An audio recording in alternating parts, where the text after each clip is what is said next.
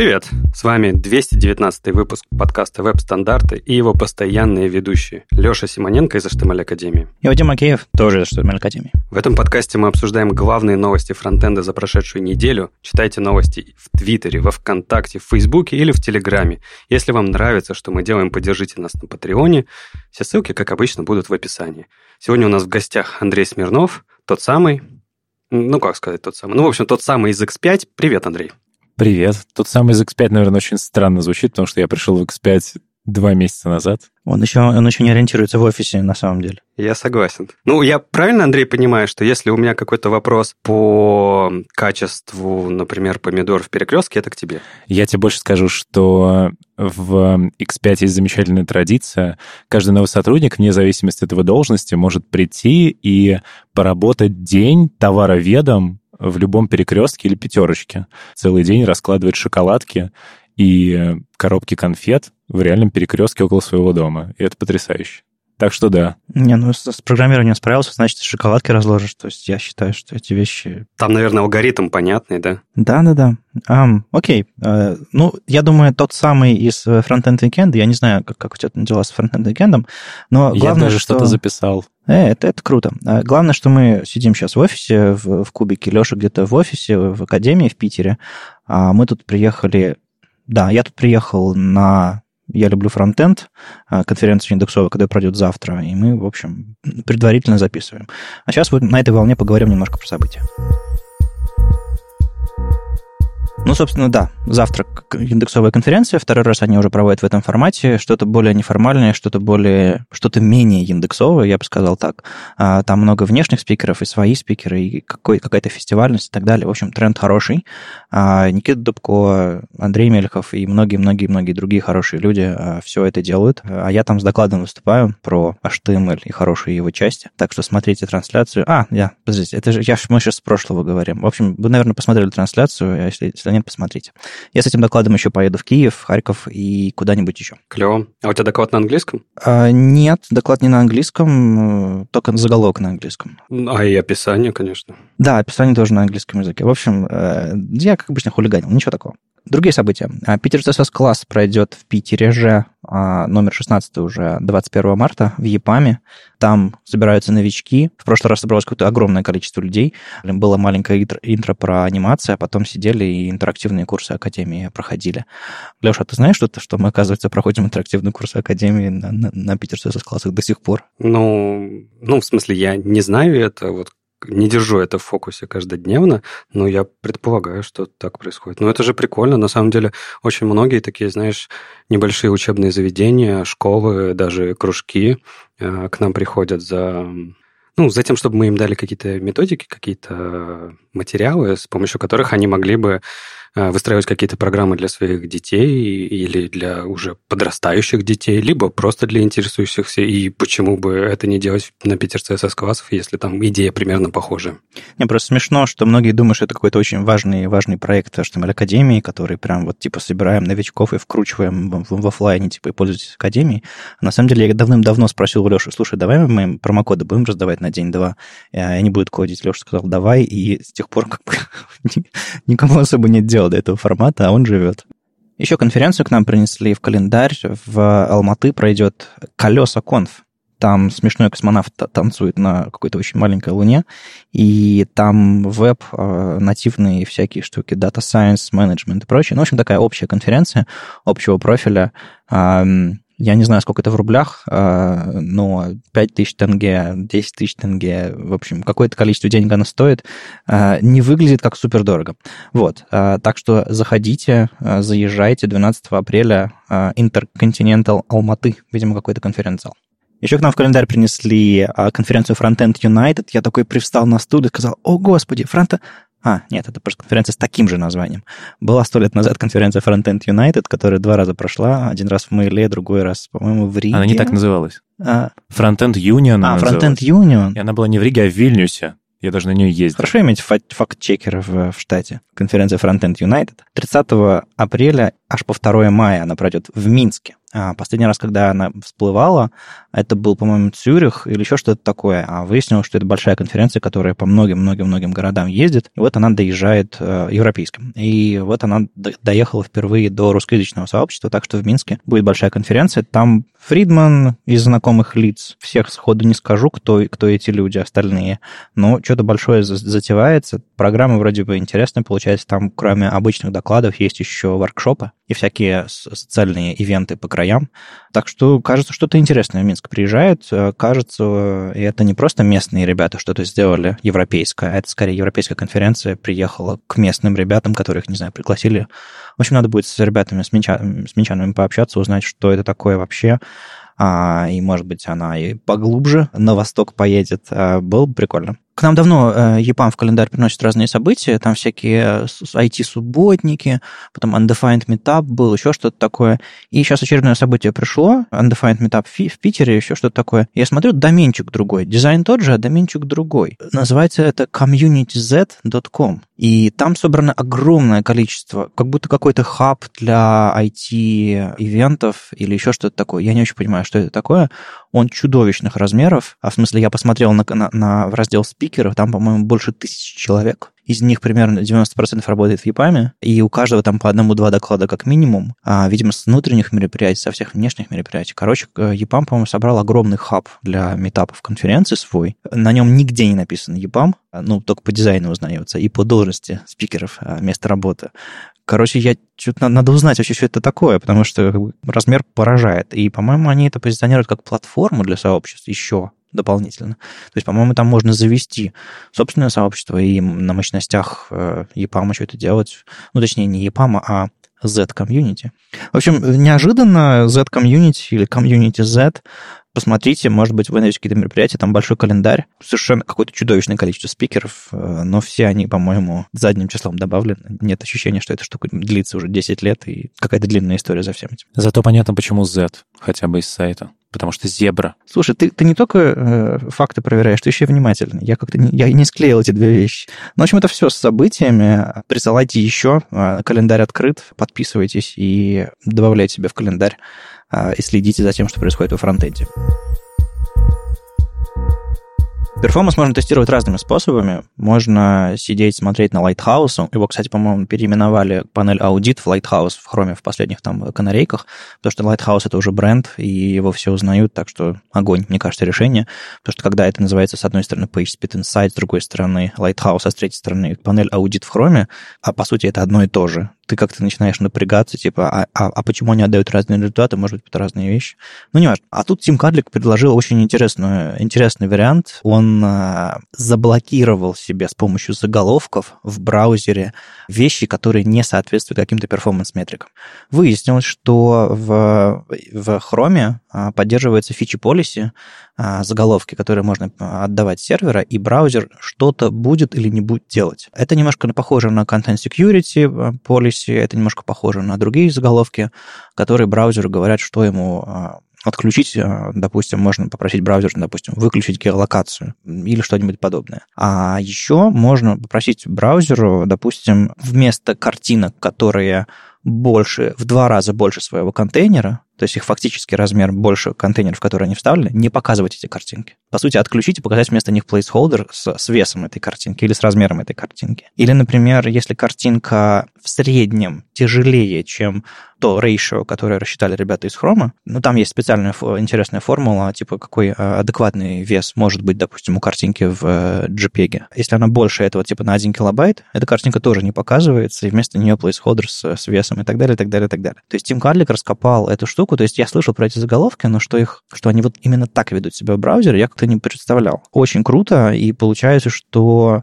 dev-сервера можно так настроить себе, на продакшн-сервере такое точно не нужно делать, потому что это абсолютно такая фича для разработчиков. А Тим нашел более такой простой способ не отправлять это с dev-сервера, а отправлять это из расширения. То есть есть расширение, которое встает посередине между сайтом и браузером и меняет заголовки, которые приходят. И оно, грубо говоря, можно открыть себе расширение, и натыкать там галочек, включить или какие-то выключить эти фичи, и, соответственно, у вас во время разработки какие-то картинки будут отваливаться. Или даже не во время разработки, а во время, не знаю, просто браузинга по интернету. Очень крутая штука, она позволяет понять, где у вас контент-менеджеры облажались, где вы загружаете, не знаю, 5-мегабайтную картинку или что-то типа того. Пока это работает только в Chrome, это не единственная возможность, которые там есть. Там есть еще э, дополнительные штуки. Там можно всякие инлайновые JS отключать или там, ну это уже из Content Security Policy. По-моему, документ райты запрещать и так далее, и так далее. В общем, довольно много интересного. И Тим, кроме прочего, еще предлагает э, небольшой снипет JavaScript, который позволяет понять, какие штуки стригерились на основе этих заголовков, и не просто в консоль писать, потому что в консоль постоянно много мусора, особенно вот в современном а, секьюрном вебе, а писать это прямо в сайт, ну, то есть, чтобы всплывашки какие-то появлялись такие, опять же, в дев-режиме. В общем, огонь вещь, новый способ посмотреть на, на перформанс. Я обязательно себе поставлю, попробую. Ну, жалко, что у меня Firefox, но как бы Chrome тоже, в общем-то, под, под рукой бывает полезен э, для таких задач. Но, строго говоря, написано, что работает не только в Chrome конкретно вот эти штуки, описанные с картинками, а, самые крутые, они работают только в Chrome, а в Fox и в Safari работает только какая-то очень простая штучка, по-моему, про full screen или еще про что-то такое. Ну, то есть, а, а в Chrome вообще тоже за, за флагами, кстати, за, эксп, за экспериментальную веб-платформу features. А Opera ты уже за браузер не считаешь? Слушай, ну я могу... Э, когда я говорю Chrome, я имею в виду все остальные браузеры, которые форкнулись от Chromium. Поэтому я не, не, не вижу смысла. То есть некоторые по старой памяти говорят браузер Opera, браузер Яндекс, браузер Brave, браузер Vivaldi, браузер Samsung. Amiga, Samsung Internet. Я могу продолжать еще очень долго. Я тебя понял. Еще интересно, что сама спека-то, хоть она уже ну, какое-то время существует, она же не, неофициальная. Тут браузеры, как обычно, поступили. Но, но, в этот, но в этот раз, посмотри, они все вместе реализуют, потому что есть же реализации и в Safari, и в Firefox, и, ну и во всех хромах, понятно. Ну, картина абсолютно знакомая.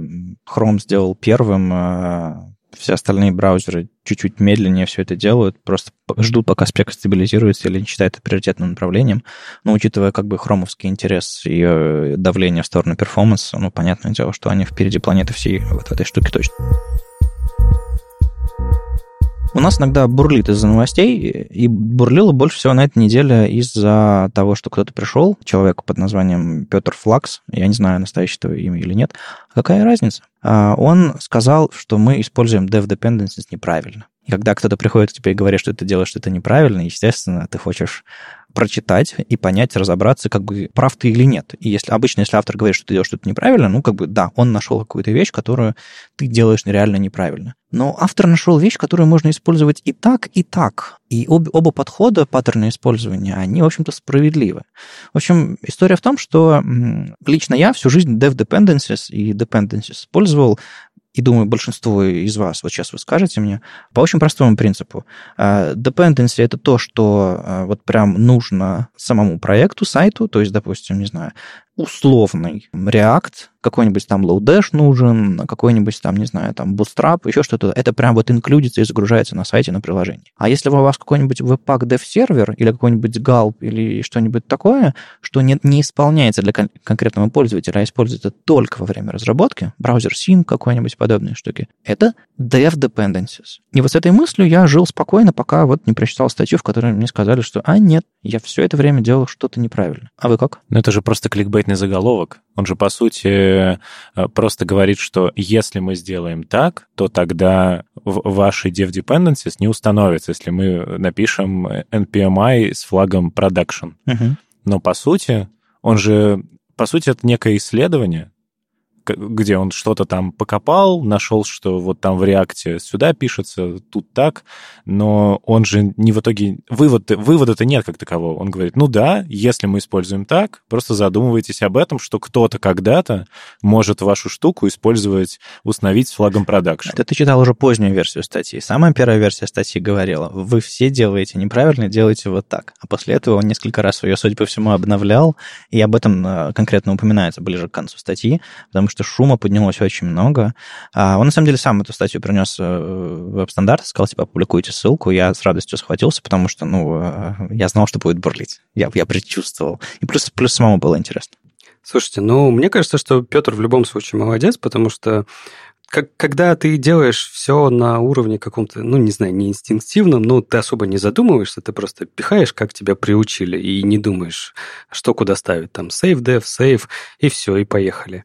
Он просто добавил нотку такого момента, что можно вообще подумать, можно использовать по-разному. И вы же не знаете, контекст, э, из которого Петр пришел с этой идеей. Мне кажется, э, то, что, ну, то, о чем он в первую очередь говорил, это о том, что если у вас есть какая-то сборка, и, допустим, вы эту сборку собираете не у себя, а потом куда-то паблишите, а где-то эта сборка э, собирается, ну, не знаю, на промежуточном сервере или еще где-то, возможно, это промежуточное звено тоже не считается, не знаю, девелоперской машиной. Может быть, это как раз-таки, ну, не знаю, такой полупродакшн окружение. И хорошо бы там, в этом окружении, собрать все, чтобы куда-то дальше отправить. Или, ну, я сейчас чисто предполагаю, фантазирую. И в таком случае, конечно же, чтобы там все хорошо собралось, потому что ты хочешь э, устанавливать зависимости с флагом продакшн, было бы неплохо для того, чтобы все в конце концов собралось, чтобы зависимости подтянулись из dependencies. То есть о чем речь? О том, что, конечно, можно использовать и так, и так. Никаких жестких правил нет. Он сам приводит описание из документации, где говорится о том, как можно это использовать, но в конце концов никаких требований, ограничений и чего-то такого у вас нет. Вы используете так, как подходит ну, вот, текущая логика вашего проекта или архитектуры доставки контента. Ну и плюс, плюс, есть же еще разные варианты. Вы можете делать сайтик, то есть фронт какой-то, вы можете делать фронт плюс бэк, вы можете делать просто библиотеку а, свою, вы можете делать библиотеку, которая встраивается в другие библиотеки. Ну и это все разные кейсы,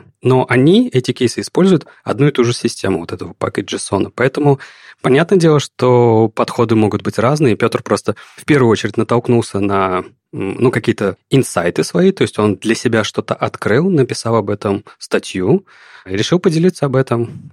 Сообщество ему подсказало, что есть другие варианты, и, в общем, получилось то, что получилось. Чтобы у всех авторов была смелость в конце статьи дописать потом. Автор поторопился с написанием статьи с очень громким заголовком и забыл раскрыть все пограничные кейсы, за что поплатился вашими отзывами. Чудесно. Не, это смело. И по должности факт-чекера этого выпуска должен сказать, что Флакс не настоящая фамилия, конечно же. Настоящая фамилия гуглится в два клика. Я не смог ее найти. Как ты это делаешь? Ну, он перешел по ссылке на GitHub. Я переходил по ссылке на GitHub, там я не нашел там фамилии. Там есть, э, ну, во-первых, никнейм, он поня- поня- из него понятно.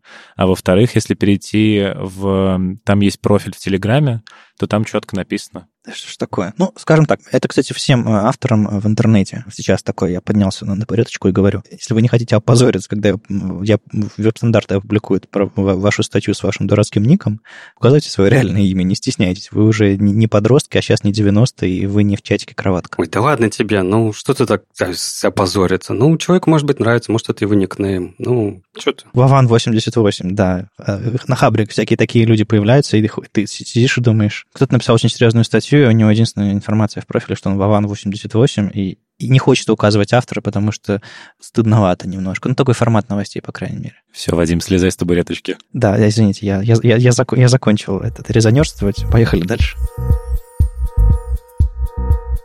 Давай процесс S4, наконец-то же. Наконец-то у нас э, грядет светлое будущее. Наконец-то мы сможем э, стилизовать сайты нормально, по новой современной спецификации. Ага.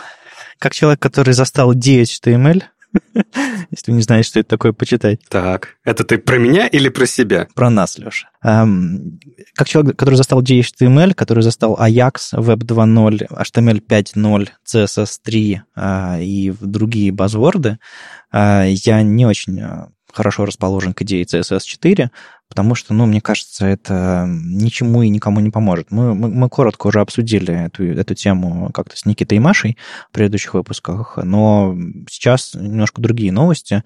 А, мы тогда обсуждали, что началась дискуссия в репозитории рабочей группы CSS, а, на которой Джон Симмонс предложил, а типа давайте мы заведем CSS 4, чтобы просто чисто маркетингово продвигать все новые клевые штуки.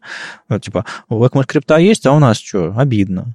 У нас тоже дофига всего инди есть, просто, ну, может быть, э, там люди делом занимаются, а не маркетингом. Сейчас, сейчас что-то опять не то пошло. Ой, ой, Вадим, Вадим, ты что, не слез с табуретки? Он одной ногой еще на ней. Эй, Um, Понятно. Так вот, с тех пор дискуссия продвинулась дальше, и я не могу понять, то ли ребятам сказали, господи, делайте, что хотите, вот вам песочница, либо они сказали, ребята, вы правы, вот вам место для обсуждения. Со стороны непонятно. Есть такое, есть такое понятие, как общественная группа, которая дает какой-то статус, но не более того. Вы как бы все равно сидите в чатике, в котором вам удобно, а, вы все равно сфокусированы на чем-то работаете, но, видимо, потом предоставляете результаты вашей работы, там, не знаю, рабочей группы CSS, там, в V3C или куда-нибудь еще. В общем, какая-то группа будет сидеть и думать, что, что все-таки сделать. И кажется, основное направление э, идет к тому, что это не будет общая спецификация, процессы сильно меняться не будут. Просто будет какой-то документ или какой-то зонтичный бренд, под которым э, разные черновики или новые технологии будут собираться. И, в общем, это все будет называться CSS 4 какая-то абсолютно бесполезная штука. Вот, вот по чесноку, Леша, ты, ты, ты так за, за здравие начал, ты, ты реально веришь, что, что это полезно? Я объясню, да, я согласен. Я считаю, что это полезная вещь, и я не согласен с твоим скепсисом. Я понимаю твой скепсис, я понимаю, на что он направлен. Ты смотришь с точки зрения сейчас э, опытного разработчика, который понимает, что это полный булшит, это ничего не меняет, это в мире ничего не меняет, это тебе как разработчику ничего абсолютно не дает, и как бы лучше бы, наверное, ну ты так, наверное, думаешь, лучше бы, наверное, эти люди сконцентрировались на чем-то более полезном, например, там на какой-нибудь второй или третьей версии какой-нибудь спеки. Это понятно. Однако я согласен с этой идеей. Вот почему.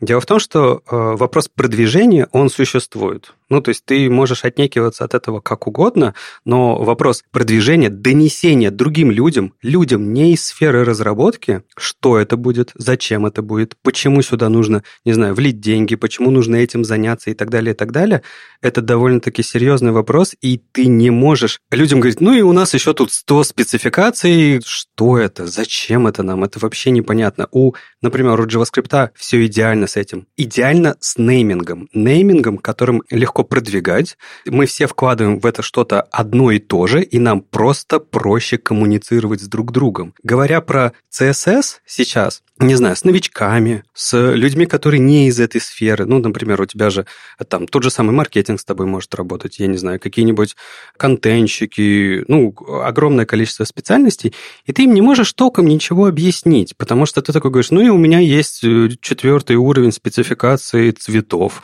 он когда-то выйдет, а был третий, а был второй. Нет, я, я ничего подобного не говорю ребятам, я им, наоборот, говорю, ребята, хватит писать в вакансиях CSS 3 HTML5, это показывает, что вы не понимаете, о чем вы говорите. И тут появится очередной базворд, от которого, который ничего не будет значить для э, при найме специалистов. Если говорить про найм, я с тобой согласен. Меня тоже бесит э, использование базвордов в найме, потому что, ну, это просто бесячее, с одной стороны. С другой стороны, тебе все равно нужно как-то цеплять людей. Окей, ты не используешь CSS 4, но ты пихаешь в, каждое, в каждую вакансию React, даже если он тебе ну, не нужен. Что изменилось? Не, ладно, это, это отдельная тема. Что писать э, при, при поиске сотрудника, э, мы как-нибудь поговорим еще. Я хочу донести вот один свой поинт, один свой поинт. То есть э, я не выступаю там типа с всеми руками за там, или всеми руками против и так далее. Я считаю, что вопрос коммуникации – это очень сложный вопрос. И в коммуникации мы все страдаем с друг другом. И когда коммуника... коммуникация за счет упрощения, ну, понятное дело, упрощается, это всем от этого хорошо. Говорить на одном языке гораздо проще. Сокращать гораздо проще. Если мы в одно понятие CSS4 сможем вложить сразу много всего, мне кажется, это здорово. Для коммуникации. Вот вы сказали общественная группа. Я же правильно понимаю, что общественная группа, эм, в отличие от рабочей группы, ничего сделать-то не может. То есть никакого стандарта CSS4 она сделать официально не может и не будет. Ну, нет, у них нет даже такой задачи. На самом деле из общественных групп иногда появляются рабочие группы. По-моему, это было, была Responsive Images э, Community Group, которая сделала элемент Picture и другие приятные штуки. Э, ну, то есть были прецеденты. Но, по-моему, у этих даже задачи такой не стоит. Ну, я не знаю, до чего они договорятся в итоге, но это все можно назвать первым шагом к чему-то серьезному. То, что я прочитал, ну, как я понимаю, уже дискуссия какое-то время ведется, и то, что я прочитал, что сначала начали думать о том, чтобы сделать э, и правда какую-то спецификацию CSS4 или какой-то вот набор спек или еще что-то, и в итоге, ну, как я понимаю, потихонечку от этого отходят, то есть, по сути, с, с самой спецификацией с ходом работы, разработки ничего, по сути, делать не будут. И речь сейчас только про, условно, маркетинговое, маркетинговое собирательное название. И мне кажется, это Это нормально, это приемлемо, я бы выступал бы за это. Ну, просто смешно во, во времена, когда а, HTML5 уже не существует, он уже смержился с, с HTML Living Standard. То есть все, у нас HTML без версий. Во, во времена, когда никто не помнит даже версию Chrome, 60-е где-то, да? Может, уже 70-е, не уверен.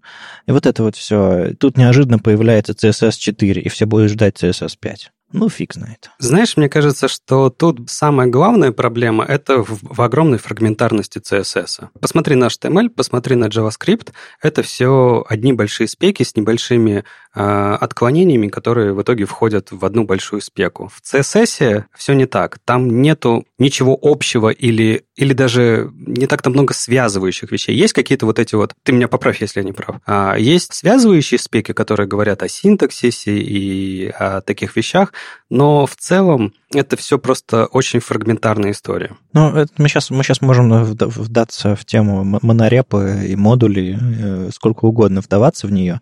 Мне кажется, что CSS особенный просто потому, что если ты делаешь новую спеку сложную, тебе нужно придумать, не знаю, там 20 новых свойств и очень подробно описать, как они работают. Получается огромнейший документ. А если ты добавляешь новый какой-нибудь, не знаю, там, оператор в, в JavaScript, и у тебя выходит какой-нибудь ECMAScript 2020, в котором там три новых синтаксических фигулечки, ну, это дело не хитрое вмержить это в основную спеку. Так может, эти люди просто хотят на самом деле неким образом двинуть вперед очень сильно стагнирующую историю, потому что вот как э, вы сказали там про вакансии и так далее. CSS3 вот это вот название, оно как бы закореняет, что CSS не менялся уже очень долгое время.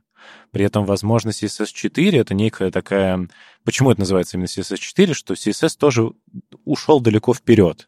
Мы не можем как-то это назвать, поэтому назовем это CSS4 как некий шаг вперед. Ну, на самом деле, CSS просто отказался от, от единой спецификации на уровне CSS 2.1. Ему потом, э, догоняя, э, исправляя опечатки, сделали CSS 2.2 и все. То есть CSS отказался от, общего, от общей спеки, чтобы а, смело и спокойно развиваться, потому что раньше они не могли а, найти консенсус в том, чтобы, да, грубо говоря, если бы CSS продолжал развиваться в рамках одной спеки, он бы никогда не развивался такими темпами, которые, которыми он продолжает развиваться, потому что слово стагнация, оно прозвучало немножко Удивительно. Нет, стагнация не в плане... А, с, с точки зрения э, нейминга, восприятия? Да, с точки а. зрения того, что люди все равно, как ты правильно сказал, пихают в резюме CSS3, они знают, и ну, все. по старой памяти люди до сих пор пишут Web 2.0, ничего, латиницей капсом. Но таких я меньше видел сильно. Ну, и это сразу позволяет их отсекать. Вадим, согласись, что даже в тех же самых э, злополучных вакансиях все равно нужно что-то писать, если тебе нужен верстальщик. То есть, ну, ты как минимум пишешь, что и должен нормально верстать. Ну, или ты пишешь, должен знать синтаксис HTML и CSS.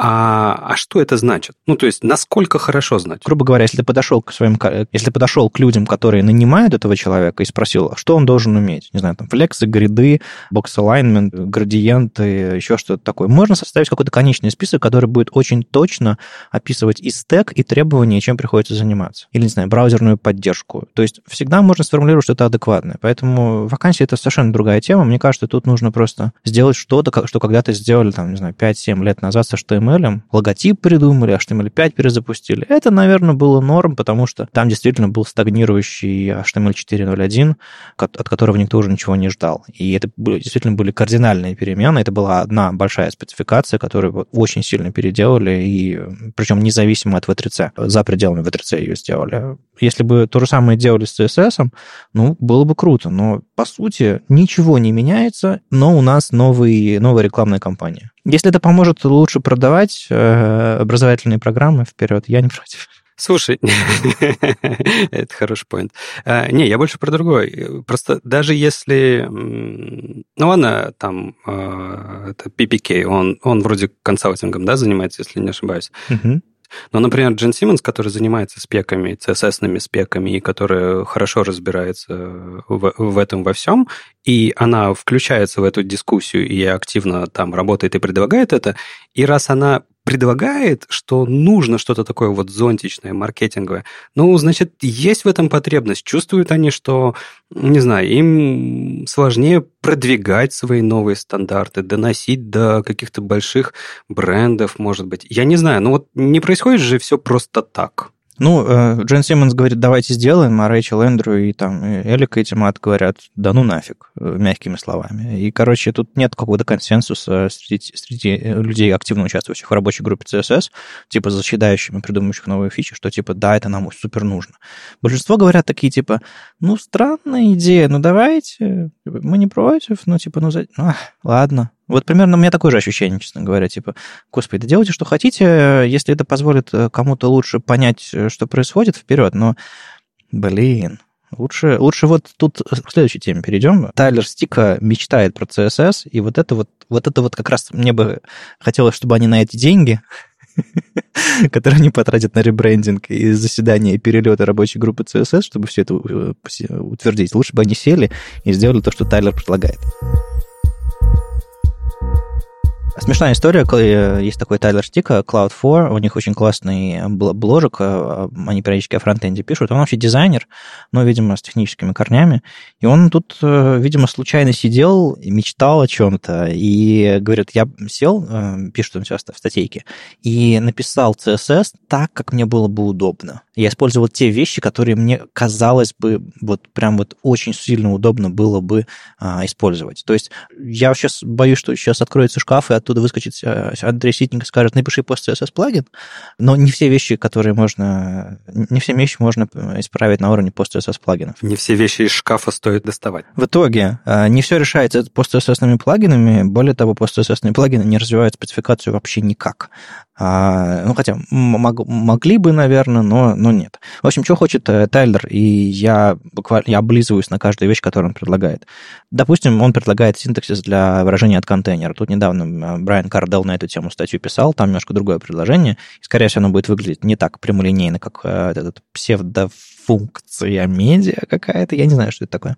Но, в общем, грубо говоря, если у нас экран меньше 100% viewport, то border радиус коробочек будет такой-то.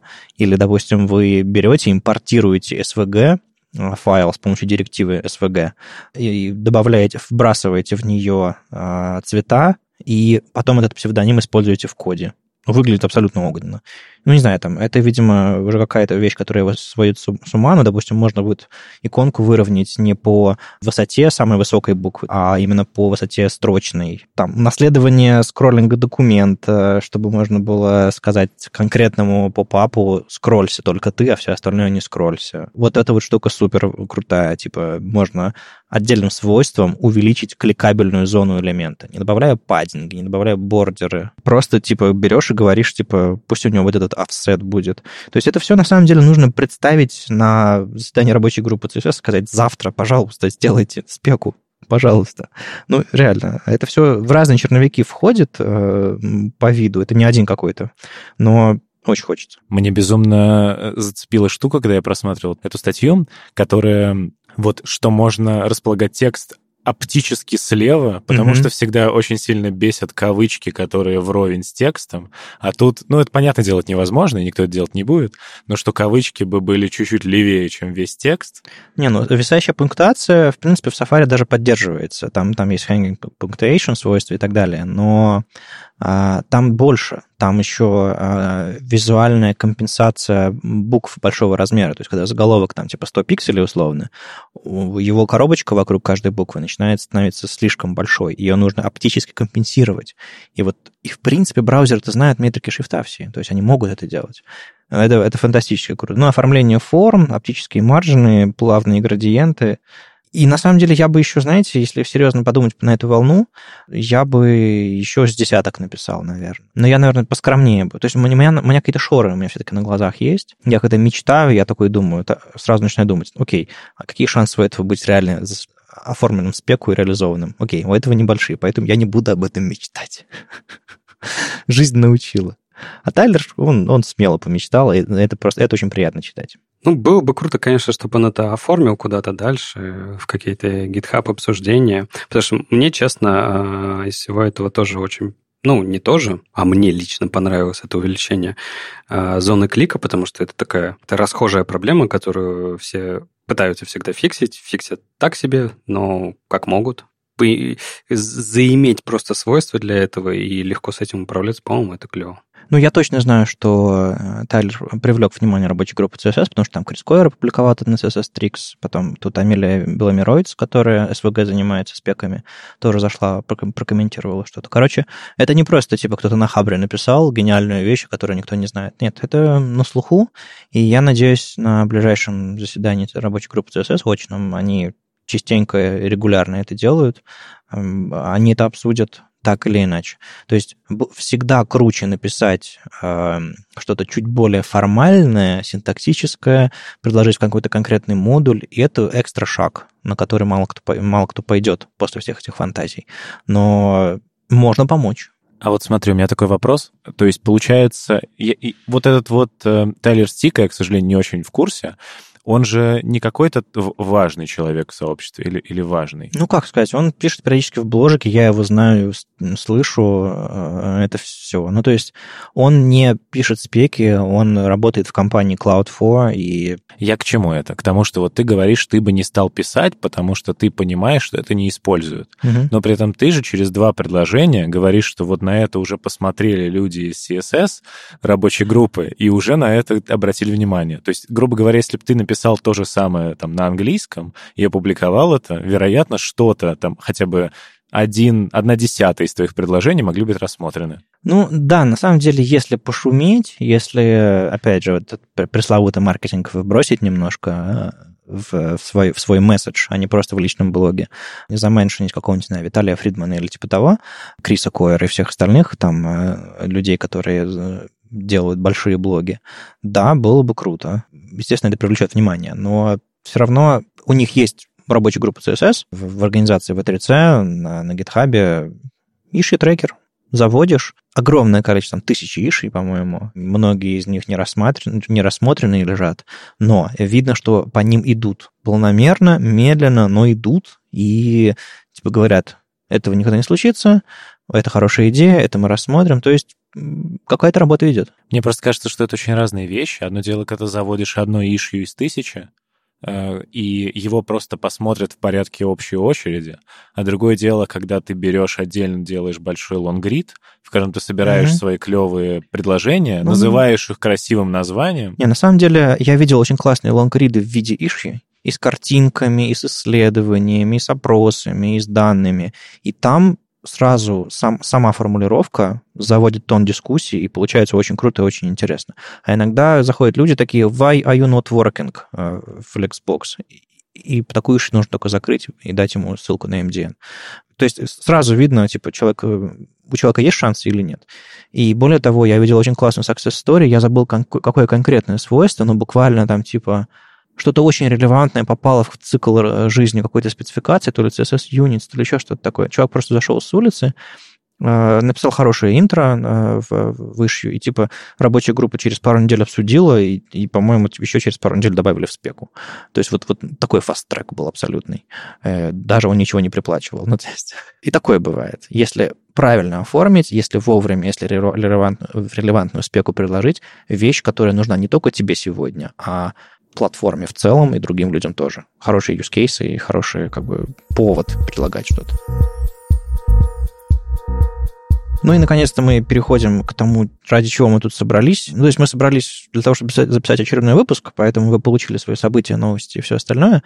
Но э, мы хотели бы поговорить на тему, которая э, моего чудесного соведущего, который внезапно появился, Леша. Я рад тебя видеть, слышать, хорошо. А, вот, и Андрей, э, тема их интересует. Это софт-скиллы. Я понимаю, как и почему она интересует вот лично тебя, Андрей, потому что ты выступал уже с докладами на эту тему, ты э, расписался в том, что ты, в общем-то, от фронтенда отошел, ты теперь лид или кто-то там еще, ну, то есть в большей степени. Понятно. А, Алеша, в какой перспективе тебя софт-скиллы интересуют? Можешь мне сказать, а потом мы уже нырнем? Подожди, но мы же говорили об этом в новогоднем выпуске. С одной стороны, ты мог бы пересмотреть, с другой стороны, я понимаю, ситуация неудобна, сейчас не время пересматривать, поэтому давай я повторю. Я там был, я просто шампанское пил. А, я понял. В какой мере меня это интересует? Ну, как, как и, наверное, любого человека, который задумывается о своем развитии, а, меня это интересует как развитие, как этап развития. То есть ты говоришь про собственные софт-скиллы или про софт-скиллы людей, для которых ты разрабатываешь что-то в рамках HTML Академии? Слушай, так и то, и то. Это же тема применима сразу ко всему. Тут вопрос, как ты к этому подходишь. А с чего мы вообще все это начали? Ты правильно сказал, что Андрей выступает, и буквально на днях, я правильно понимаю, что два дня назад, Андрей, ты выступал? Ну, я выступал, да, во вторник, три дня назад. А я, кстати, послушал, не посмотрел, а послушал это видео. И а, оно, конечно, немножко страдает от без картинки. И ты показываешь, вот посмотрите на этот классный жирный графичек. И я такой, ага, хорошо, да. Мне пришлось очень сильно фантазию включить. Но в целом доклад зашел даже как подкаст. Ого, это на самом деле очень, э, очень круто и очень здорово, потому что, как бы, в принципе, это самый, самая первая версия, которую только можно было придумать. Ну, то есть, да, э, я объясню, наверное, для тех, кто вообще не понимает, что в подкасте веб-стандарты имеет место разговор про софт-скиллы. Как бы я на фронтендерских э, конференциях в прошлом году рассказывал раза четыре свой доклад про софт-скиллы. Я сделал исследование, я мучил им Вадима и тебя, и рассказывал со сцены историю, что ты второй раз э, отказался проходить мой опрос. Я не люблю опросы, извините. Вот, и после этого я, да, я сделал опрос, и что мне хотелось доказать изначально, что софт-скиллы важнее, чем хард-скиллы. У меня было просто очень э, такое мнение, ну, можно сказать, колхозное, и что в разработке, кажется, люди очень сильно и много думают о том, что им, чтобы развиться в карьерном плане, нужно просто начать чуть лучше программировать. Они думают, что даже вот от джуниора до сеньора им этого спокойно хватит. И я хотел как раз рассказать людям, что на самом деле вы можете столько же сил вложить в софты, и получится, на самом деле, выхлоп может быть даже больший. И... Но это тоже звучит как, как немножко желтый заголовок. Типа, вам не нужно учить программирование, чтобы стать синьор-программистом? Нет, я всегда очень четко говорил о том, что харды нужны, очевидно, но просто одинаковое количество усилий, вложенное в то и в другое. Мне просто хотелось показать именно людям, что софты, они тоже важны. Очевидно, что без хардов мы все никуда, но, кажется, программистам и не нужно доказывать о том, что харды нужно учить. Они uh-huh. и так это будут uh-huh. знать всегда. И в... я внезапно увидел, я даже, честно, не рассчитывал на такой отклик, что людям эта тема очень зашла, и очень много было вопросов, очень много было того, что меня еще приглашали на какие-то мероприятия, чтобы я еще на эту тему подумал и рассказал. И в итоге, кажется, я завершил вот прошлый год тем, что, допустим, я доказал, надо идти куда-то дальше. И я придумал, что теперь надо посчитать э, и проанализировать именно какие софт-скиллы на каком этапе важнее mm-hmm. всего. И тут я понял, что моего предыдущего опроса будет недостаточно, и нужен новый опрос, и я решил сделать новый опрос. В этот раз я решил быть чуть умнее, чем в прошлый раз, и решил делать его не полностью сам, чтобы потом мне не прилетало каждый раз в виде вопросов после доклада, что ты опросы делаешь не как социолог. Я uh-huh, такой, ну uh-huh. да, я и не социолог. И эм, я пришел э, к коллегам, из, э, которые проводят, помогают проводить исследования из New HR, и да, мы вместе сделали новый опрос. И вот как раз э, очень все удачно приурочилось к выступлению на метапе у Насти Калашниковой. И, и, но, опять же, там я именно сам проанализировал пока промежуточные результаты. Уже что-то получилось, довольно забавно и интересно. Но дальше, дальше, на самом деле, планы у меня, конечно, сильно грандиознее, потому что я на вот тот опрос, где я вот мучил тебя, Вадим, тебя, Лёш, и всех, кто был у меня в подкасте, а после уже там кто-то был, я там в итоге собрал типа 150 ответов, а тут я за три дня собрал 200 ответов. И кажется, из этого может получиться прям какое-то уже исследование, прям хорошее. А, у меня очень много вопросов. Я а, согласен с тобой, что софт-скиллы — это очень нужная вещь, она нужна очень огромному количеству людей, их развивать нужно, но я не согласен со всеми посылами, которые ты отправляешь. Во-первых, мне не нравится, честно тебе скажу, противопоставление. Я понимаю, зачем ты это делаешь, потому что Ну, как продать доклад, как показать интерес к теме, если не показывать конфликт какой-то. Но, согласись, нету никакого противопоставления, что лучше, софты или харды. А, и, и я просто должен согласиться. Нет, я, я не, не могу согласиться. Безусловно, противопоставление, оно существует, наверное, не для красного словца, и оно просто зачем оно нужно и почему оно произошло. Потому что, очевидно, я пытаюсь э, все померить как математик, и я вот взял время программиста как некий ресурс, конечный ресурс. Соответственно, у любого программиста есть какое-то ограниченное количество времени на собственное развитие. И либо он будет заниматься только хардами, либо он какое-то время сократит от э, того, что будет там читать книжки по программированию, и возьмет и прочитает книжку по софтам. Я просто скорее, если представить это все как некую шкалу, в которой на данный момент э, вот эта рисочка очень сильно сдвинута к хардскиллам, мне хочется просто немножко ее сдвинуть налево. И чтобы она подтянулась некий баланс. Я, я за баланс. Очевидно, что просто я противопоставляю именно, чтобы не все люди, как уже, да, э, я парировал Вадиму, бросили изучать программирование и пошли учиться общаться. Мне просто так вопрос ставится, чтобы людей заставить задуматься и как-то их внимание отвлечь. Я понимаю, но ты не обычно в своих докладах не говоришь эту сноску, ну, вот именно так, и тебя могут слушать новички, в том числе ребята, у которых еще недостаточно прокачанные харды, и которые пойдут прокачивать софты. Они, скорее всего, не попадут в профессию. Ну, если ты уже джуниор-разработчик, ты уже, наверное, попал в профессию, правильно же? А если нет? А если ты только хочешь стать джуниором-разработчиком? Если ты хочешь стать джуниор-разработчиком, тебя нет на конференции, потому что у тебя нет 25 э, тысяч рублей, чтобы на нее прийти. Но ты же в Ютубе, а в Ютубе ты доступен для всех. Ну, слушай, в Ютубе это немножко как бы другое. Я вообще делаю полную скидку на то, что мне пишут в отзывах и пишут какие комментарии там в Ютубе под моими докладами. Почти всегда там написано, ты говоришь полную чушь, и я в целом даже, даже радуюсь тому, что я получаю такой фидбэк, потому что он действительно, этот доклад, он нацелен, у него есть четкая целевая аудитория, и это, очевидно, не люди, которые хотят попасть в профессию, потому что люди, как раз, которые хотят попасть в профессию, но еще не в ней, я могу логически догадаться, что, вероятно, если люди такие доклады слушают, то они, наверное, где-то сбоку туда приходят, и у них как раз, если они, например, приходят из других профессий, с софтами все замечательно. Потому что если ты условно был фитнес-тренером, а потом решил пойти в программирование, у тебя как раз с софтами будет лучше, чем у большинства программистов, на мой взгляд. То есть ты, если состоялся как человек, ты сможешь состояться как специалист. Ну окей, так вот в этом смысле я понимаю.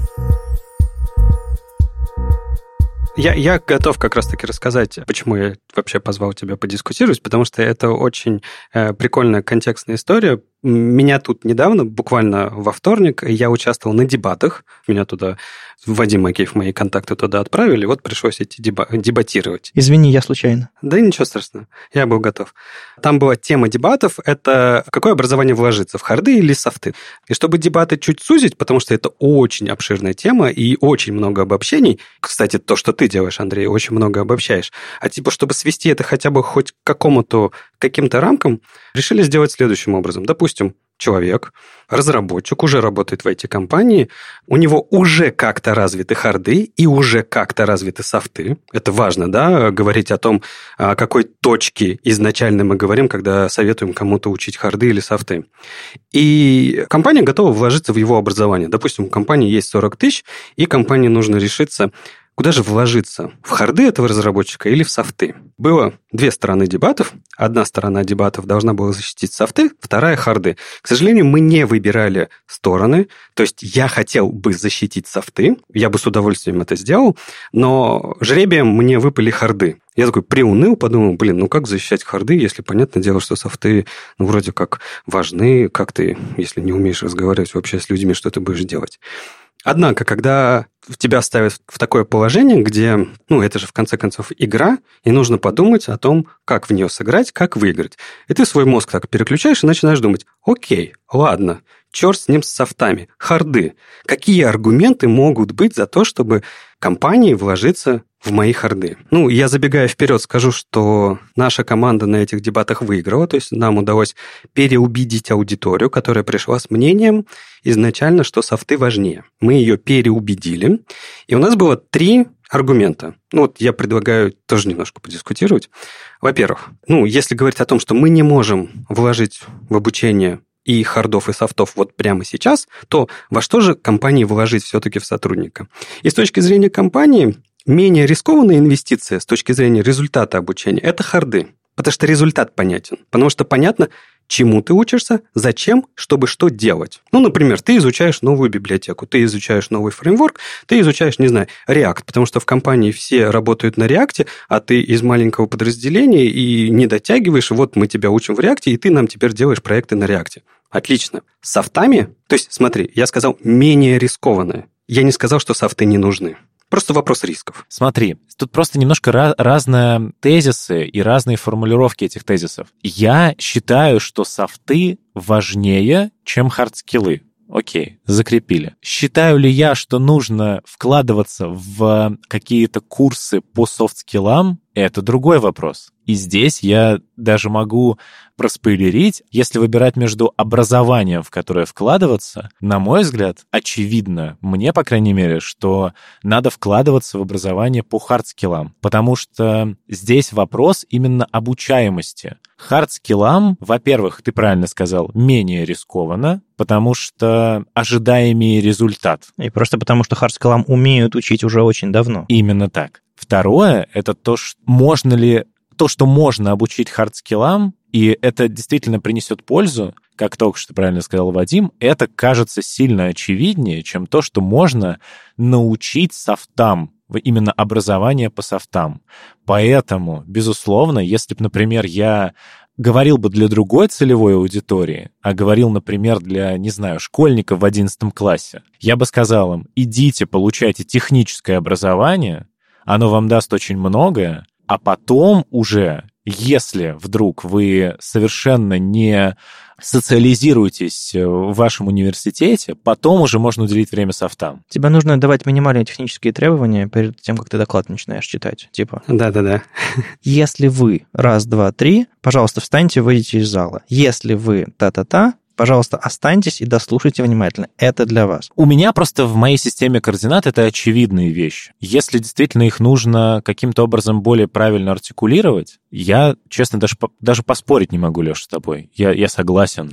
Не, Андрей, Андрей, не-не-не, я не критикую твой доклад. То есть доклад — это форма такая, где тебе все равно нужно прибегать к обобщениям, чтобы донести свою мысль. Поэтому я тебя и позвал подискутировать, потому что в рамках дискуссии можно, ну, больше потрогать эту тему. Окей, продолжай. Давай, давай, у тебя еще были Первый тезис понятен, еще два. Да, второй тезис. Хорошо. Второй аргумент у нас был. Это необходимость, ну, мы его так обозвали, необходимость держать руку на пульсе. Ты даже, по-моему, говорил, э, ну, или проронил такую фразу, что харды, они конечны, а на самом деле я не согласен. Это... Я не буду говорить, что софты это конечны, потому что у меня есть э, одна мысль, что софты сами по себе, они давным-давно обозначены, скажем так, их точки роста понятны, и в развитии софтовых скиллов языков на самом деле не так много происходит. Ну, как бы было бы неплохо, чтобы люди научились хотя бы тому, что уже знает человечество, хотя бы. А вот что там новое происходит, по-моему, не очень. Ну, по крайней мере, это с теми ребятами, с которыми я общался.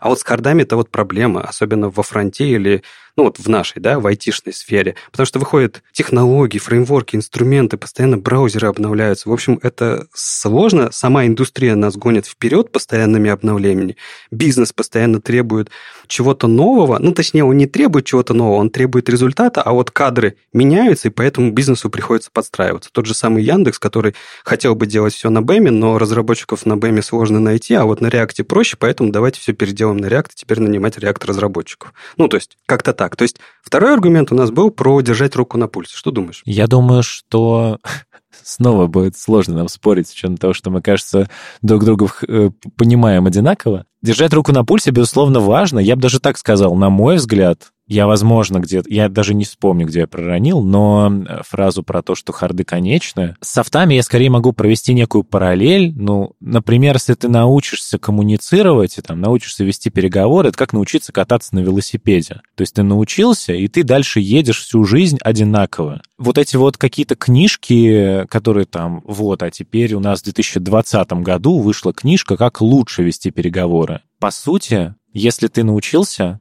то дальше уже с каждой новой книжкой ты скорее у себя в голове эти знания только будешь немножко формализовывать, чуть больше их по полочкам раскладывать, но по сути ты научился и все, и дальше ты умеешь. С хардами действительно такая ситуация не работает, но здесь, наверное, Леш, это одновременно и аргумент в твою пользу, и аргумент не в твою пользу. Если мы говорим про фронтенд, фронтенд бежит слишком быстро нет, возможно, смысла вкладываться в обучение хардам, потому что пока ты им научишься, уже все поменяется. Зачем, например, идти и проходить какой-нибудь курс по RxJS? Вот прям полноценный, очный, в какой-нибудь университет. Я вот не, не вижу смысла такого обучения, потому что пока чему-то там научили, знания уже устаревают. Но, безусловно, я бы вот обучение все же, да, я давал, наверное, именно все-таки хардовое, но базовое.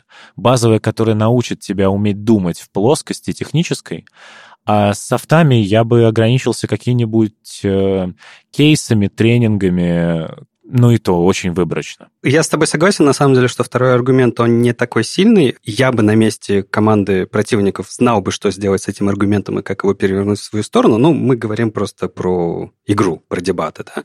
Там третий аргумент был, он тоже не настолько сильный. Он был про то, что софты хорошо учатся пассивно, а харды пассивно не изучить. Идея понятна? Ну, не, мне кажется, все-таки харды тоже можно выучить пассивно. Наверное, нужно а, определить, что такое активная и пассивная фаза обычно. Наверное, это вот то, что было у меня в вопросе, если вот вспоминать. Это то, что, Леш, поправляй, пассивно это то, что приходит просто с опытом, пока ты работаешь. да. А активно — это когда ты прям все отложил и начал учить. Или при взаимодействии с другими людьми. Ну, на мой взгляд, самые крепкие навыки, они а, приходят в процессе работы, а не в процессе обучения. Просто потому, что ты по-другому думаешь, когда решаешь задачу, чем, чем ты думаешь, когда ты учишься. И они лучше ложатся. Ну да, это, это то есть это, грубо говоря, как, как язык, который ты один ты учишь, потому что с тобой родители разговаривают, а другой ты учишь, потому что над тобой стоит учитель или тебе нужно сдать какой-нибудь экзамен. Тут главная проблема в чем? В том, что, возможно, твои сотоварищи по твоей группе, которая должна была защищать харды, имела в виду, что необходимо же для пассивного вот этого изучения поставить себя в, правильный, в правильное обстоятельство, где правильным образом пассивно что-то будет обучаться. Ну, там такая корневая идея была в том, что, ну, вопрос, да, обучение — это теория, навыки, практика и вот это вот все.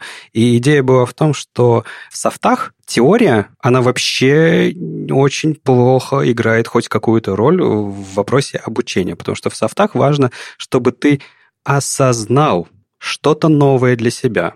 В хардах теория играет роль, ты просто можешь запомнить. В софтах ты не запомнишь. Знаешь почему? Потому что, типа, вопрос применимости этого нового знания. В тот момент, когда у тебя что-то произойдет, где тебе нужно будет применить какой-то новый изученный теоретический софтовый навык, вероятнее всего, ты не вспомнишь, что тебе нужно сделать, потому что, вероятнее всего, у тебя будет работать ну, вот, э, система номер один, и если по Канеману мы говорим, говорим, то есть эмоциональная система, и ты, у тебя не отложится это в навыке, потому что нужна большая-большая практика для того, чтобы это закрепить. С хардами это проще. Потому что в хардах не происходит момента, когда ты не можешь остановиться, пойти почитать, проанализировать, что происходит и так далее, и так далее. Я бы даже так сказал, и провел аналогию. Вот я сейчас учусь играть в большой теннис, и там а, по сути, понятно, что нужно попасть по мячику и отбить его на другую сторону, попасть в квадратик. Но при этом вот техника удара, что нужно ударить там слева определенным образом, чтобы мяч перелетел, и ударить справа определенным образом, она, ее нужно выучить. Ее нельзя просто по наитию делать. Ее прям нужно четко делать эти движения. То же самое с э, хардами работает как раз очень хорошо. Почему? Потому что там, э, например, ты учишь какие-то базовые паттерны, которые тебе необходимы для того, чтобы таким образом что-то начать разрабатывать. И ты именно теорию выучил, теоретический минимум некий, как э, говорят в, в университетах, а потом уже на его, э, на, на этом вот фундаменте можешь дальше начинать экспериментировать. С софтами же меня даже иногда смущают люди, которые прям видно, что они делают, как они прочитали. О, да. То есть вот написано, да, что, да, да, не знаю, очень был забавный тест, например, я проходил в X5 в анбординге, там э, нужно было в правильном порядке ну, это, конечно, не про софты, это я так из головы взял. Эм, нужно было в правильном порядке расположить, как кассир, э, что он должен сделать, когда увидел покупателя. И я выбрал, что нужно сначала э, поздороваться, а потом улыбнуться. Оказывается, нужно сначала улыбнуться, а потом поздороваться. Э, и вот это я, ну, вы поняли аналогию. То есть... представляешь, ты здороваешься с, с каменным лицом. Мне то же самое мои друзья сказали, когда я им кинул этот тест. И Суть же в чем? Очень, очень наигранно выглядит, когда люди вот прочитали, что вот сейчас нужно сработать так, вот по какой-то книжке. Когда видно, что оно на них не легло, но они вот прочитали, и они пытаются. Вот я видел очень часто э, руководителей э, в некоторых компаниях, которые вот видно, что они проводят one-to-one, и они прям пользуются какими-то техниками, которые они подсмотрели, но которые они сами не понимают. Поэтому да, с софтами очень угу. важно э, и сильно важнее, чтобы все-таки оно некую обработку вот по пассивным вот этим э, присвоением именно себе этого навыка прошло. А с хардами, да, теоретический минимум, безусловно, сильно круче.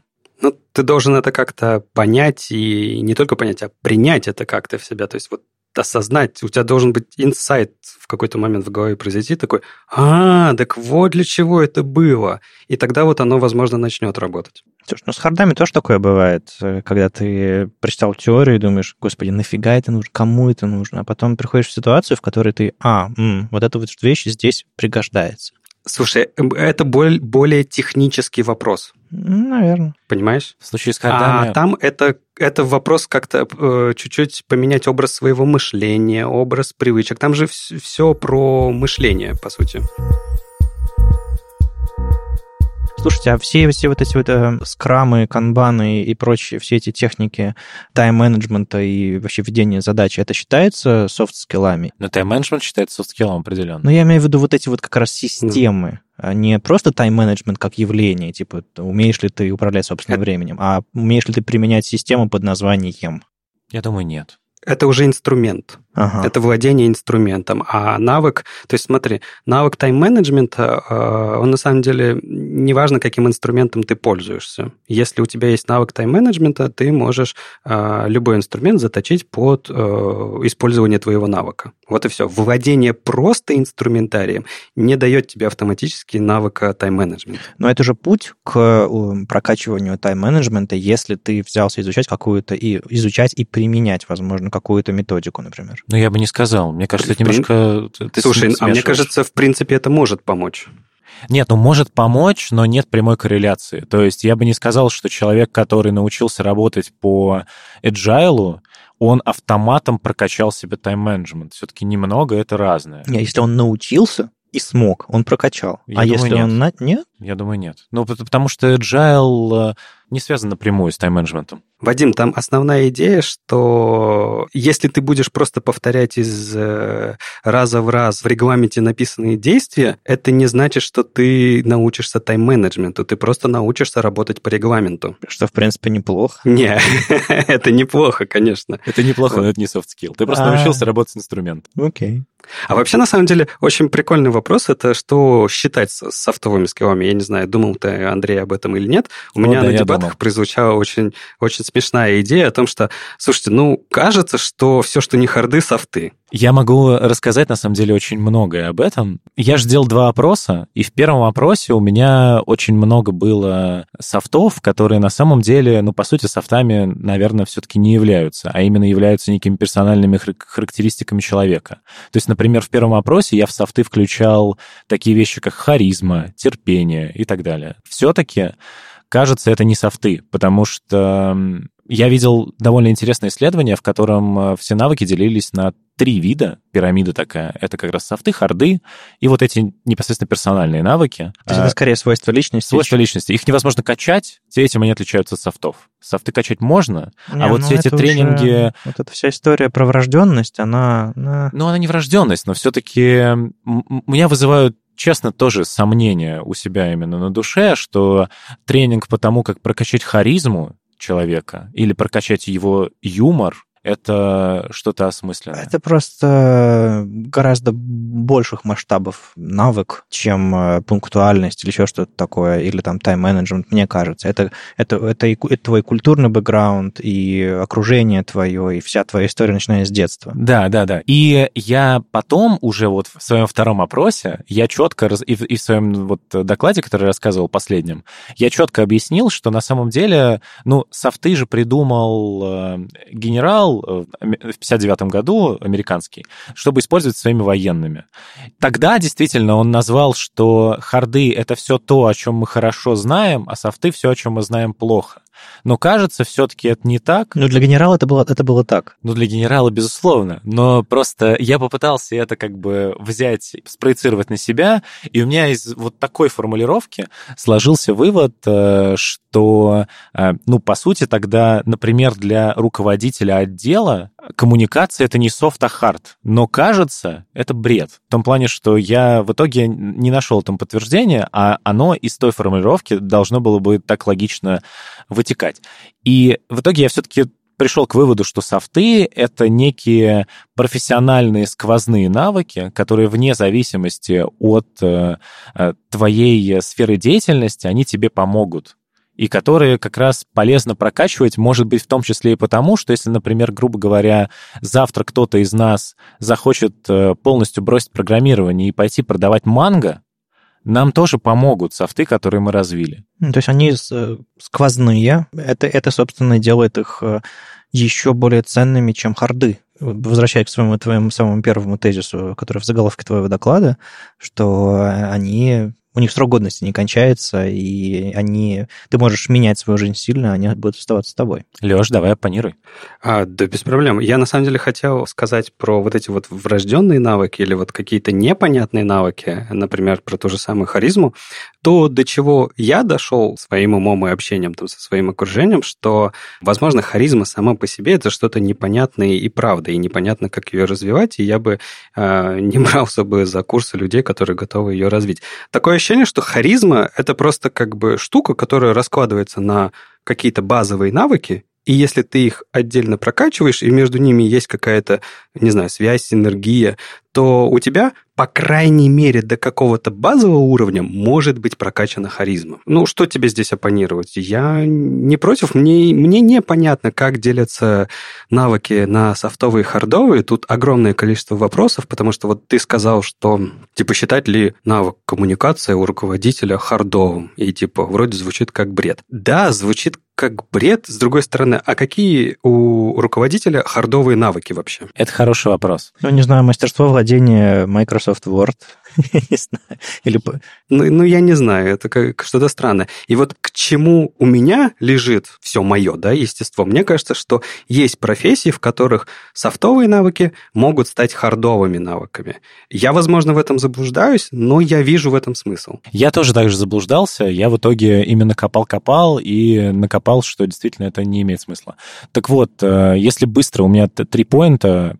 Первый поинт про как раз э, переход софтов харды и какие харды у руководителя, там все очень просто. Я видел классное исследование, где человек очень грамотно рисует, э, в принципе, каждую должность как некую T-shaped нарисованную вещь, где есть как раз personal traits, э, харды и софты. И изначально харды очень сильно выпирают и являются как раз вот этой основой буквы Т, а затем у руководителя левая как бы палка от буквы Т, она очень сильно увеличивается под названием софты, а харды, она очень сильно уменьшается. И только там у должности тех лида архитектора сохраняется еще большая палка в лице хардов. Это ответ на вопрос про руководителя его харды. То есть, действительно, просто хардов руководителю, по сути, нужно меньше. Но софты хардами от этого, кажется, не становятся. Я уточню. Ну вот, а что такое skill? Это же технические, это как, подожди, не технические, это профессиональные навыки, которые позволяют нам делать нашу работу. Нет, вот, вот здесь э, это специфичные для профессии профессиональные навыки. Это те навыки, которые тебе вот здесь пригодятся, а в ни, ни в одном другой сфере не пригодятся. То есть если мы говорим про руководителя, например, разработки, то для него хардом, наверное, будет там умение э, строить высоконагруженную архитектуру, который он там в прошлом получил, некий бэкграунд разработки и так далее. Вот такие вещи, они все еще являются хардами. Но э, ведение переговоров хардом не станет никогда. Потому что ведение переговоров может тебе помочь и на другой руководящей позиции. Но точно так же, как и знание верстки тебе может помочь на другой позиции, не верстальщика. Это же не делает его софтом. Знание верстки не поможет тебе на должности, например, какого-нибудь продажника, а знание ведения переговоров поможет тебе руководить продавцами. То есть ты хочешь сказать, что э, софты от хардов отличаются тем, что софты это навык, который пригодится на любой позиции. В сущности, да, это сквозной навык. Это, как это раз... общечеловеческая вещь, да, да. А, а не а, профессиональная. Я бы тоже Но, кстати, сказал. Кстати, про словоблудие. Я нашел очень прикольную статью на Forbes, когда готовился.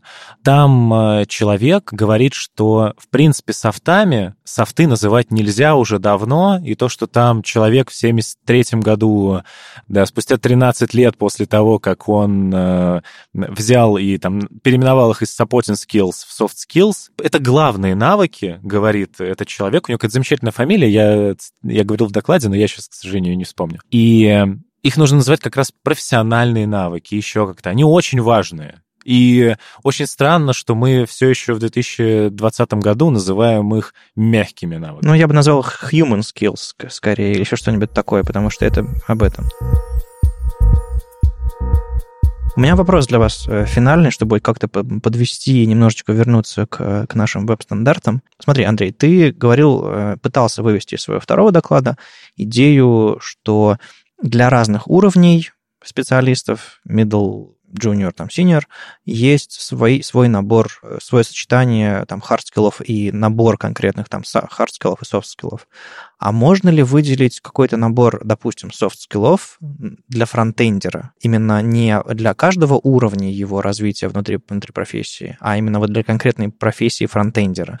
Фронтенд-индустрия, она отличается э, в плане требуемых софтов от других индустрий, мне кажется, не очень сильно. Точно, что мне сейчас пришло на ум, могу сказать, что если вот как-то можно сформулировать э, то, что фронтендерам, в отличие от, э, например, там, бэкендеров, э, джавистов э, и так далее, необходимо сильно больше быть адаптированными, адаптируемыми к изменяющемуся миру вокруг них. Да. Поэтому да, я думаю, если даже так вот я из головы сейчас возьму, то адаптируемость, быстрая обучаемость, точно сильно важнее для фронта, потому что действительно тебе приходится постоянно переучиваться. Ну, все движется быстрее. Да. Окей, и вот ответ да, засчитан. Связанные с этим навыки, они важнее для фронта. Хотел бы спросить Андрея такой, знаешь, э, ну, он поставил противопоставление в своем докладе, и я подготовил для него тоже противопоставление, чтобы он попробовал на него ответить. Андрей, как ты считаешь, разработчик, ну давай, фронтендер, да или просто разработчик, два разных разработчика, какого ты, скорее всего, возьмешь на работу? Один разработчик, у которого плохие харды, хорошие софты, второй разработчик, у которого хорошие харды, плохие софты. Да, стандартный вопрос. Да, на какую должность? Разработчик. Ну, типа просто разработчик. Ну, просто рядовой middle... Опять же, уточняющие вопросы, они полностью отсутствуют, то есть харды и... Э, Не-не-не, не-не-не, конечно, они не полностью отсутствуют, они на каком-то уровне развиты, но вот если их сравнивать с друг другом, то можно сказать, что у него они плохие или хорошие, ну и наоборот. Тогда я отвечу очень просто. Я, конечно же, возьму разработчика, у которого на старте будут развиты харды больше, потому что разработчику базово хардам его научить будет, возможно, тем, которые требуются, сложнее, чем софтам. А софтам я скорее ориентируюсь на какой-то вот минимально требуемый гигиенический уровень по больнице, в том плане, что, ну, разумеется, как вот там много раз историю рассказывали, если человек пришел ко мне на собеседование, открыл банку пива, вот это я называю отсутствующие софты, и я такого человека не возьму, конечно, к себе. Но... Он должен был прийти с газировкой, то есть soft Oh. Спасибо, спасибо. Лучшая шутка за, за выпуск.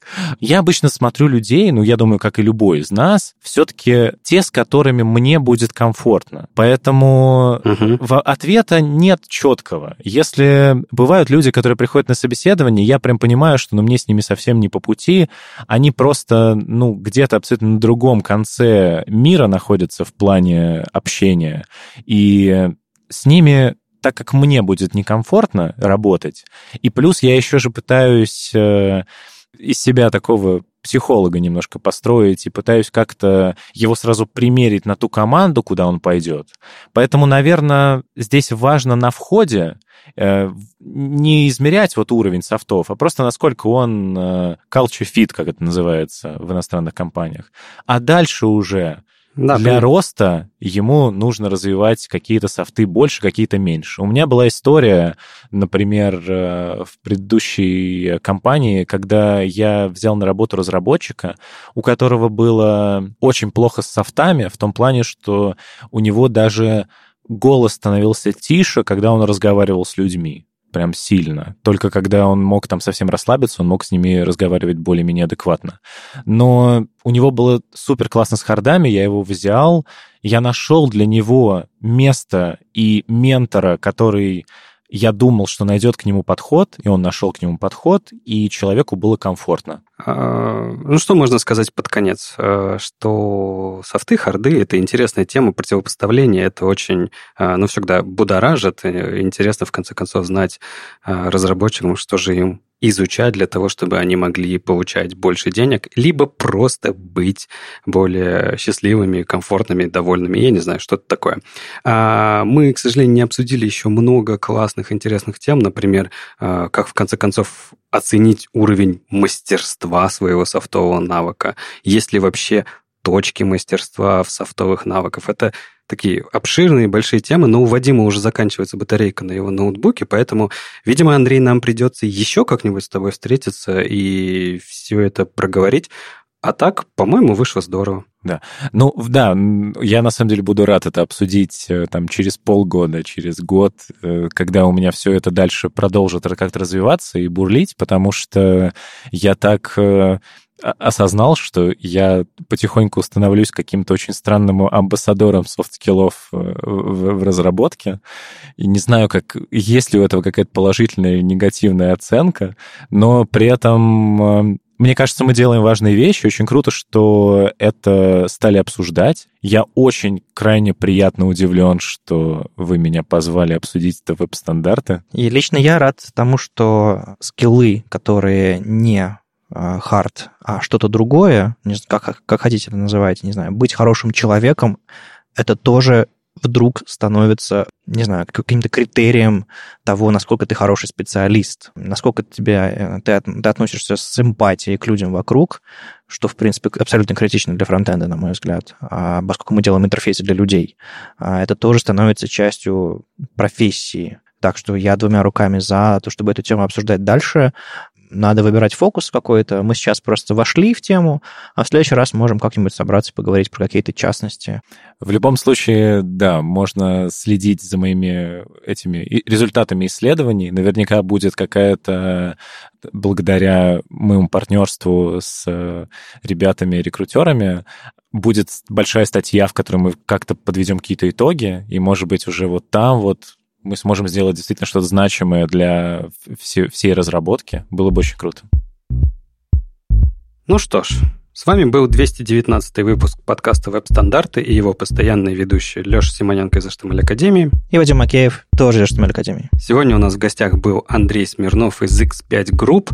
Если будете покупать помидоры, вспоминайте Андрея. Спасибо тебе, Андрей. Спасибо вам, что пригласили. И слушайте нас в любом приложении для подкастов на YouTube и во Вконтакте. Не забывайте ставить оценки и писать отзывы. Это помогает нам продолжать. Если вам нравится, что мы делаем, поддержите нас на Патреоне. Все ссылки будут в описании. Услышимся на следующей неделе. Пока. Пока. Пока-пока.